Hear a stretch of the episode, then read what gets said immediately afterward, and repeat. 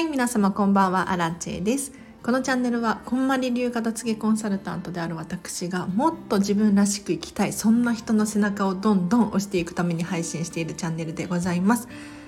ということで今日もお聞きいただきありがとうございます。今日はですね質問がレターが届いたのでこれをちょっと返していこうかなと思います。でどんな質問なのかっていうとつい捨てるものを選んでしまうんですっていう質問ですね。ありがとうございます。ちょっと本題に入る前にお知らせだけさせてください。平日の朝はライブ配信をしておりまして、お片付けのお悩み質問に答えたりとか、1日1個課題を出しておりますので、このライブ配信聞き続けるとなんとなんと自然とお片付けがはかどっちゃう。そんな内容になっております。もしね、まだ聞いたことないよっていう方だったりとか、お久しぶりだなっていう方いらっしゃったら、このチャンネルフォローしていただいて、次は、次はいつだろうな。平日の朝聞きに来ていただけるととっても嬉しいです。ということで早速今日の本題ですね。つい捨てるものを選んじゃうんですっていうちょっとレターを読み上げさせていただきますね。アラチェさん、いつも聞き戦ですが、聞きながらお掃除はかどってます。ありがとうございます。こちらこそありがとうございます。質問なんですが、私はだいぶ物を減らしたのですが、うん。ついついまだ捨てるものはないか探してしまい、もやもやしてしまいます。本当は捨てるものではなく、ときめくものにフォーカスを当てるべきなんだと思いますが、点点点。こういう時の気持ちの切り替え方とか考え方とかあったらスタイフで教えていただけると嬉しいです。よろしくお願いします。という質問ですね。ありがとうございます。なんかすごい丁寧な文章で、わかりやすかったです。はい。で、これはね、もうね、しょうがないかなって思ったりしますね。というのもやっぱりお片付けしたことがない人だったりとか方法がわからない人って先にいらないもの捨てるものどこかなっていう方にフォーカスがいっちゃって結構ときめくものっていうのを考えられない状態にあるっていうことが多いなと思います。で私も片付けコンサルタントなのでねお片付けのレッスンでお家にお伺いすることもあるんですがやっぱりねどちらかというとときめくものを選ぶよりかはいらないものにフォーカスが向いてる集中しちゃってる感じですね。でかつてこんまりさんもこんな風におっしゃられていたんですけれど、まあ、学生時代なのかなこんまりさんがお部屋でねもういらないものないかいらないものないかってこうどんどんどんどん探していってでいらないものはもうないんですよ。いらないものがないってなんかちょっと日本語おかしいけれど、うん、で今お家にあるものは必要なものばかりのはずなのになんかすっきりしないしモヤモヤしているしときめかないっていうふうに思ってたらしいんですよね。でそこでスイッチを切り替えてときめくものを残すっていうお片付けの方法に至って今このこんまりメソッドがあるので是非ねときめくものにフォーカスを当ててほしいんですがまずやってほしいなって思うことがあります。何をやってほしいかっていうと捨てるべきものを選ぶっていうのがダメっていうことではないっていうのを受け入れてほしいなと思います。はい、あの私もこんこんまりメソッドを伝えていくのでやっぱりねときめくものを選びましょうっていうふうに片付けコンサルの時は言うんですけれど何て言うのかな基本のルールみたいなのがあってこんまりメソッドの。ただこの基本のルールに必ずしも従わなければならないっていうルールはないんですよ。うん、で、まあ、皆さんもよく経験があると思うんですけれど宿題しなさいとかって言われたら宿題したくなくなるじゃないですか。ね、チョコレート食べちゃダメって思ったらチョコレートが食べたくなる。これと同じように感じていてときめくものを選びなさい。ね 捨てるものを選んじゃダメってなるとなんか暗示みたいにかかって余計に捨てるものないかなってこうね意識が向いちゃうような気がするのでそうじゃなくって心マインドをニュートラルっていうのかな中間に持ってきてほしくって、うん、まずは別に捨てるものを選んでもいいと思うんですよ。正直。だって明らかなゴミとかあったりしません？だから飲みかけ飲みかけっていうかもう飲み終わったペットボトルだったりとか粗大ごみだったりとかこういうね明らかにいらないものがあるわけだから存在しているわけだからこのようにね 別に捨てるものを選んじゃダメっていうわけではないんですよ。なのでここをまず自分に対して受け入れてあげるとちょっと心が平和になる軽くなるんじゃないかなって思います。であとはときめくものにフォーカスを当てる気持ちの切り替え方なんですけれどやっぱりときめくものを選ぶ方がメリットが多いっていうのをちょっと頭に入れてほしいなって思います。うん、なんでかっていうとやっぱりいらないものをこうどんどん選んでいく作業って結構自分にとって辛く苦しくネガティブな感情を与えるんですよ。要するにこのお洋服買ったんだけど一回も着てないわだったりとかサイズがもう合わなくなっちゃったから捨てよっかなとかなんかこういうネガティブなものネガティブな思いが浮き出てきちゃうんですよ。でもときめくものを選んでいくとどういうことが起こるかっていうとその逆でこのお洋服はすっごい可愛い。この間買ったばっかりで私に似合っている。すごい楽しくないですか？ね。で最終的に手元にはときめかないものが残ってくるかもしれないんですよ。うん、このお洋服はでもときめかないかもしれない確かに。でもねここをもう一つ考えてほしいんですが何かっていうと物には必ず役目があるんです。うん、でこんなこと言うとめちゃめちゃ怪しいとかって思うかもしれないんですけど全然怪しくなくって例えば必要のないものを選ぶ時にこれはサイズが違うから捨てようかなみたいな。だとするじゃないですか。そうではなくってポジティブに捉えることできますよね。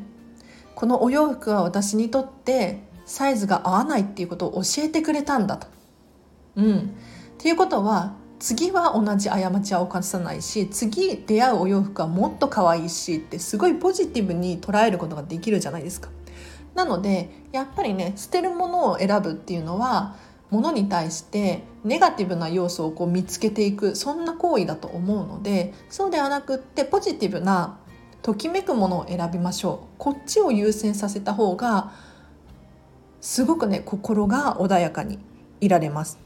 うん、でこのご質問者様なんですけれど私はだいぶ物を減らしたのですがっていうことでね結構お片付けが進んでいるみたいですね。うんうん。いいですね。いいですね。伝わってきますよこの文章から。なのでこの調子で是非ねときめくものを選ぶ。ときめきチェックなんていうふうに私たちは言ってるんですけれど是非ねときめくものを選んだ方がメリット大きいと思います。うん、でも確かにこんまりメソッドがねもう最初から花から相性が悪いみたいな人がいると思うのでそういう人はちょっとね違う方法で取り組んだ方がいいのかもしれないけれどそうではないのであれば是非ね好きなもの可愛いって思えるものをどんどん選んでいきましょう。はい。ということで回答になっていましたか？いかがですか？今日はここまでにします。ちょここから雑談なので聞いてくれる方いらっしゃったら聞いていただければなと思うんですがいやこれ本当にね正直言うとあるあるなんですよ。でももうしょうがないと思っていいと思いますよ。片付けレッスンをする時もあこれはいらないんだよね。これはもういらないかも。なんか私と一緒に片付けレッスンしてるはずなのにちょっと待ってくださいちょっと待ってくださいと。ときめくものを選びましょうとかってなる時があるんです。うん、でいらないものを選んでもう別にいいんですけれど私アラチェが注意することがあって何かっていうとじゃあそのいらないものに対して何でいらないのか理由は言えますか？みたいな。うん そうこのものが役割があったとしたらどんな役割があったと思いますか？みたいな質問をしていきますね。なので別にいらないものを選んじゃってもいいと思うんですけれど是非ねポジティブに捉える。うん、で全然普通に皆さんね、うん、ときめくものを選ぶの難しいんですっていう方がほとんどだと思うのでだってそれがわからないから自分に自信が持てなかったりとかしてお片付けの方法が分からなかったりとかするわけですよ。でそのためにこんまりメソッドっていうのがあるから全然安心していただきたいなって思います。はい、でちなみにアラチェはどんな感じでお片付けをしたかっていうともともとはね全然お片付けとかできなくってこんまり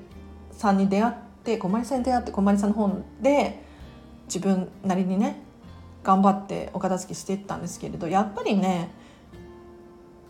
片付けコンサルタントがいたら一緒にいたらまた話は別なのかもしれないんですが私も本を片手にね一人でやったんですよ片付けを。で当時片付けコンサルタントがいるなんて思いも知らなかった思いもしなかったから一人でやったんですよ2年前に。で何が起こったかっていうとやっぱりね最初はうまくいかないです。うん本当にうまくいかないなんかこんまりさんの本通りに1からもう100まで順番にやっていったつもりなんだけど最後ねすっきりするかなと思ったら全然すっきりしないの。すごくねモヤモヤが残っていってでこんなに物減らしたのにまだときめかないなって。でその後どうしたかっていうともう一回繰り返したんですよねお片付けを。こんまりメソッドそれでもね実は納得がいかなくって、うん、で3週目したんですよ。3週目でようやくなんかコツをつかんできてあそっかと。こういうことなんだっていうのに思い至りました。どういうことかっていうとあのときめくものを残せていなかったっていうのかな。ときめくものだけにしたかったんですよ。わかりますか？なんか本当に最後の最後まで迷ったのがユニクロのヒートテックなんですけれどユニクロのヒートテックって素晴らしいじゃないですか。あのあったかいしあんなに軽くて薄のに役に立つ。ねでそんなに高くないしお手頃だし絶対に必要って思ってたんですよ。だからそのこんまりさんの言う2段階目のときめきっていうのかな心の平和のためにユニクロのヒートテックをね取っておいたんですよ。でもそのユニクロのヒートテックに対していつも見た目が可愛くないってすっごい思ってたんですよ。要するに見た目は全くときめいていなかったんですね。でもまあ機能の面で考えたらすごいときめくっていうのかなうんで一度私何したかっていうとユニクロのヒートテックを自分のクローゼットから抜いてみたんですよ。うん、でユニクロのヒートテック以外は以外のお洋服たちはもう全部私が見た目が可愛いと思って選んだ服が並んでるんですね。えー、引き出しの中かな引き出しが。そしたら何が起こったかっていうとすっごいしっくりきたんですよ。これだって思った。もう開けた瞬間に可愛い全部。まあアラチェの好みですよ。アラチェの好みで引き出しの中が可愛い。でユニクロのヒートテックをちょっと戻してみたらこの子がいるだけで全然可愛くないんですよ。ひどい話なんですけどあのそれを機にユニクロのヒートテックはお別れをすることにしました。はい なので最初は全然できなくていいと思うんですようんで徐々に私みたいにねお片付けのレベルが上がっていくと思うのでそしたらまた気づくかもしれないじゃないですか。うん、で実はお片付けのコンサルをしていてアラチェと私とねレッスンした後にもう一回服を見直したんですよっていう人結構いらっしゃって実は。一回私と一緒にお洋服のお片付けを全部やってなんならもう本とか書類とか次のステップに入っちゃってるのにもう一回クローゼットを見たらまだいらないものありましたみたいな。でこれね驚くかもしれないんですけれどこれは正しいんですよ。正しいっていうかあるあるでなんでかっていうと一回お洋服を見終わって本とか書類とかどんどんお片付けの難易度を上げていくんですがこれを進めていくうちにお洋服だったりとか、まあ、最初にやったお片付けですよね。これが自分のお片付けレベルが上がってるからときめき感度が上がってお洋服ももっともっとっていうことで最初のレッスンよりか自分の成長を信じてねもう一度見つめ直すことができるっていう。こんな現象がねよく起こります。はい。なので全然大丈夫です。うん。ちなみに今日ね最後ちょっとこれを話して終わらせようと思っていたのがあるんですけれどいいですか？全然違う話になっちゃうんですけれどあの最後はもう雑談するって決めてるので、うん、雑談なんですよ。で冒頭の部分で申し上げたんですが平日の朝はライブ配信をしています。でお片付けの質問に答えたりとか1日1個課題を出していってこれをねもう聞き続けるだけでなんとなんとお部屋がすっきり理想の暮らしが近づくそんな内容になっておりますって本当にたくさんの方からそういうねご感想をいただいております。本当にありがとうございます。でただ問題が起こって来週なんですよ。来週。うん。今もう3連休じゃないですか。でさらにもう一日祝日がありますよね。来週ね。っていうことはライブ配信できなくないっていう。というのもなんで平日の朝ライブ配信してるのかっていうと私が借りているシェアオフィスが平日の午前中会員だからなんですよ。うん、でシェアオフィスを利用してライブ配信をしているので平日の朝って決めてるんですね。午前中って決めてるんです。ただ来週に限っては2日も祝日がある。でさらに言うとここで申し訳ないです。もうアラチェの勝手なあの事情なんですけれど私の大好きなね東京ディズニーシーに行かなければならないっていう予定があるのとあと朝からちょっと私ミスって午後にすればよかったんですね朝から美容室の予約を取ってしまったので平日の朝2日 大事な大事な平日の朝2日はライブ配信ができないっていうことに気づいたんです。うん、要するに4日できないから次確実に平日の朝やるとしたら金曜日なんですよ。うん。本当に申し訳ない。全然気づかなかった。これは私のミスですね。ただちょっとポジティブな情報もあって何かっていうと最近ねうちに w i f i が来たんですよ。今更なんですが引っ越して約1ヶ月。えっ、ー、と w i f i を引きましてはい。でつなげましたのでもしかしたらちょっとねえーと、祝日あたりにライブ配信できるかもしれないです。ちょっと朝は妹が妹と一緒に住んでるのでちょっと音がするのでちょっと避けたいんですがもしかしたら午後ねこれからライブ配信しますみたいなことをとっさにインスタグラムでシェアしたりとか LINE 公式アカウントでシェアしたりとかする可能性がありますのでちょっとねここは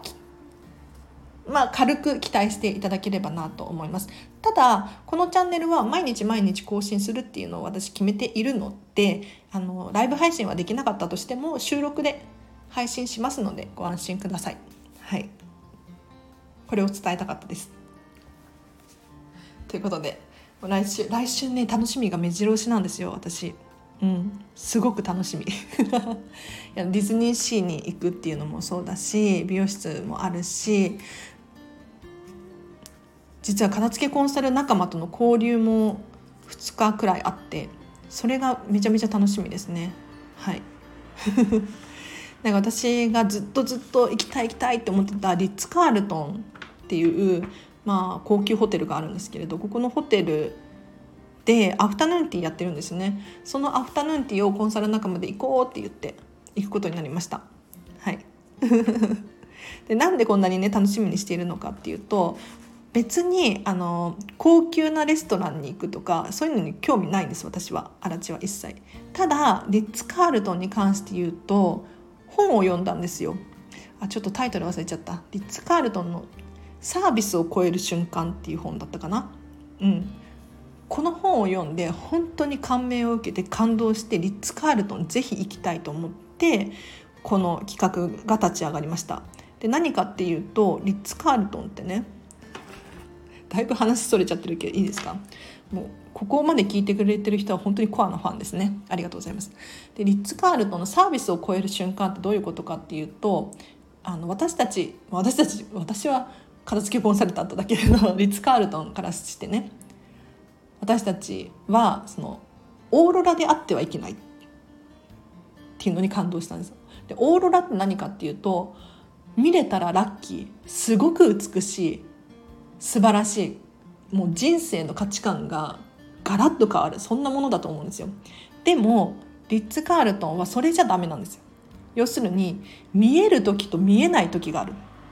わけじゃないですか。ね。これではダメなんです。いつでも常に最高のサービスを提供し続ける、うん、でさらに言うとお客様が何を欲していて何が必要で何をされると嬉しいのか。ここを基準を超えて初めてサービスを超える瞬間。これなんですよ。でここを超えると何が起こるかっていうと感動するんです人は。うん、なんかこれくらいできて当たり前でしょって思ったりするじゃないですか。これくらいのお金払ってるんだからこれくらい受け取れる。でもそれって感動にはつながらなかったりしません？なんかいくらね、この世の中もう口コミいっぱいで美味しいレストランとかたくさん調べれば出てくるじゃないですか。でもその美味しいレストランが美味しくてどうですか？当たり前じゃんって思いません？なんなら皆さん記憶に残ってますか？あんまり記憶に残ってないと思うんですよ。そうじゃなくってどちらかというと記憶に残っているのって思い出だったりとかその時店員さんと話した内容だったりとか食事はまあ美味しかったよねみたいなそんな感じだと思うんですよだからそのリッツ・カールトンのサービスを超えるっていうのはこれのことを言っていてすごく楽しみにしています で私もね片付けコンサルタントをしているのでやっぱりサービスを超えなければならないって常に思ってるんですよ。人々を感動させること、えーと、片付けのレッスンって今私オンラインのみやってるんですが1レッスン3時間1万9800円要するに1時間6600円でねやってるんですよ。でこの金額同等のものを返していたらそれは当たり前で終わっちゃうんですよ。でもそうじゃなくって皆さんこんまりさん見てくださいよ。なんでこんまりさんがあれだけね世界中で流行っていてネットフリックスで冠番組持っているのかっていうとサービスを超えてるからなんですよ。うん、お客様の期待以上のものを返しているからあれだけ流行ってあれだけ求められているわけですよねだから私アラチェもそうなんですけれどこんまりさんがこれはやってくださいねって言われているそのこんまりメソッドっていうのがあるんですがこれに忠実に再現するだけじゃなくってどうしたらもっとお客様がね喜んでくれるんだろうっていうのを常日頃すごく考えてるんですよ。このチャンネルもそうですよ。どうしたらみんながもっとお片付けしたくなるかなっていうのを考えていてそれでそれを学ぶために今回リッツ・カールトンに行きます来週。はい。なのでもしかしたら私がさらにレベルアップするかもしれないですね。はい。楽しみにしていてください。ということで今日はここまでにします。もう一個だけねお知らせをさせてください。何だったっけな？来週から？というかもう明日からでいいや明日からか分かんないけれどあのアラチェお片付け月間に入っていきます。はい、お片付け週間か月間か分からないけれど何をしようとしてるのかっていうと私アラチェはまだ片付けが完璧に終わっていません。はい、で何えどういうこと？ちょっと待ってって思うかもしれないですけれど物のお片付けは終わってるんですよ。物質あるものそうではなくって情報のお片付けが終わっていません。これね恥ずかしいけど言っちゃいますね。例えばスマホの中のメールだったりとか写真動画だったりとかパソコンの中あとはそうだなまあ、いろんなことですね。情報に関する目に見えない物質のないもののお片付けが終わっていないなって気づいたんですよ。で今こんまりメソッドビジネススクールっていうのに通っていて何かっていうと情報のお片付けを伝える資格要するに今は片付けコンサルタントなので物のお片付けを伝えている仕事をしているんですがそれに加えて情報のお片付けもサービス提供したいなと思ってここを今勉強しているんですね。で勉強して実際にアラチェがそれを体験してメリットを見出せないと意味がないじゃないですか。ね情報のお片付けを終わっていない人から情報のお片付けって学びたくないですよね。だからちょっと来週っていうかもう明日からかもう分かんないけれどもあのぜひ皆さん一緒にやりましょう私と一緒にお片付け月間はい入っていきますうん私もやるので あのちょっとだから物のお片付けしたい人にとっては本当にごめんなさい申し訳ないアラチェの勝手な都合なんですけれどあの情報のお片付けをすると頭がすっきりする時間が増えるやりたいことができるようになるいいことたくさん起こるので是非ねちょっと一緒にやっていけたらなと思っております。ではちょっと明日から期待していてください。今日もお聴きいただきありがとうございました。あもし私にこのチャンネルのご意見ご感想だったりとかアラチェのサービスですね。片付けのレッスンワークショップ、えーと、取材とかあとはなんだ？片付けビジネスコーチングのモニターレッスンだったりとか気になる情報がある人いらっしゃったらぜひ LINE 公式アカウントか Instagram から DM を送ってください。直接メッセージを送ってください。私ね確実にチェックしていますしもうなるべく返すことをしていますのでぜひねあの片付けレッスンやりたいですとかおっしゃっていただければ私手を差し伸べます。でいきなり OK っていうのはしないので、はい、必ずまず最初にこの人と私アラチェが一緒にね片付けして大丈夫なんだろうかっていうね。詳細送りますので、うん、例えばこんまりさんは嫌いなんだけれど荒地さんは好きみたいな人がいるかもしれないじゃないですか。でも私が提供してるのはこんまりメソッドなんですよ。なのでちょっとそのあの意見の食い違いがあったら困ったりとかするのでまずは私に片付けレッスン受けたいんだけれどワークショップ受けたいんだけれどとかっていうので伝えてみていただけると詳細送るのでそれでもいいですかみたいな感じにさせてもらっております。もしね気になる方いらっしゃったらメッセージ送ってください。では今日も長々とありがとうございました。これからね実は まだまだ喋れるか。あのこんまりさんの世界で2人しかいないお弟子さんのうちの一人の方のビジネスコーチングの体験セミナーっていうのに参加するんですよ。これすごく楽しみで夜なんだけれど1時間1時間半くらいなのかなあのビジネスコーチっていうのはどんなものなのかだったりとかちょっとお試しでかじってみれるっていうセミナーがあってですねそれに運よく参加できることになったのでこんまりさんのお弟子さんがどんなビジネスコーチングのサービスを提供してるのかっていう勉強を私はしようとしております。はいなのでもう毎日毎日お片付け漬けですね。ちょっとまた明日レベルアップしてるかもしれないです。お楽しみに。ちょっと質問